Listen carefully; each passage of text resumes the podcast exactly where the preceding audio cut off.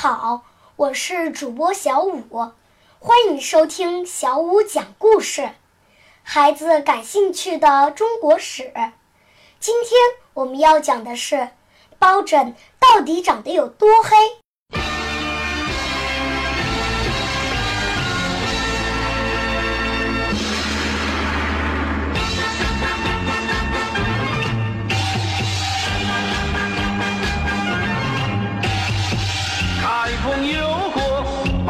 今天铁面无私辨忠奸。小朋友们听过这首歌吗？听爸爸妈妈说，这是他们小时候很喜欢看的一部电视连续剧的片头曲。这部剧讲的是，在北宋时期有一个大官，叫做包拯，他清正廉明，铁面无私。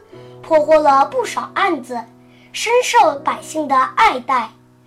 古人啊，常把爱民的官叫做青天大老爷，而包拯姓包，于是大家都亲切地叫他包青天。不知道小朋友们注意到没有？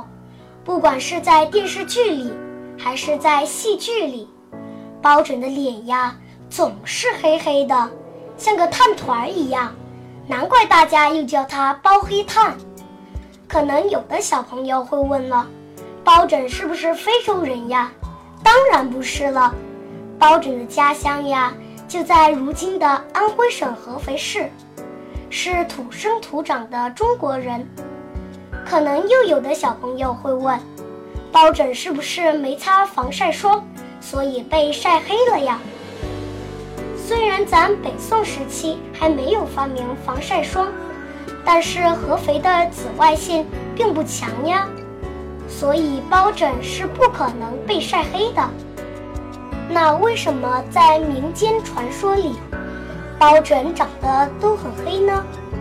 这是因为明朝的时候呀，有一个人写了一本书，叫《包公案》。包拯断案的事迹才在民间流传开来，也是因为这本书的描述，再加上戏曲舞台上的包拯总是一副黑色的脸谱，时间一久，大家都以为包拯长得很黑了。好了，本期的故事就讲到这儿。如果大家有什么感想，可以直接给我留言。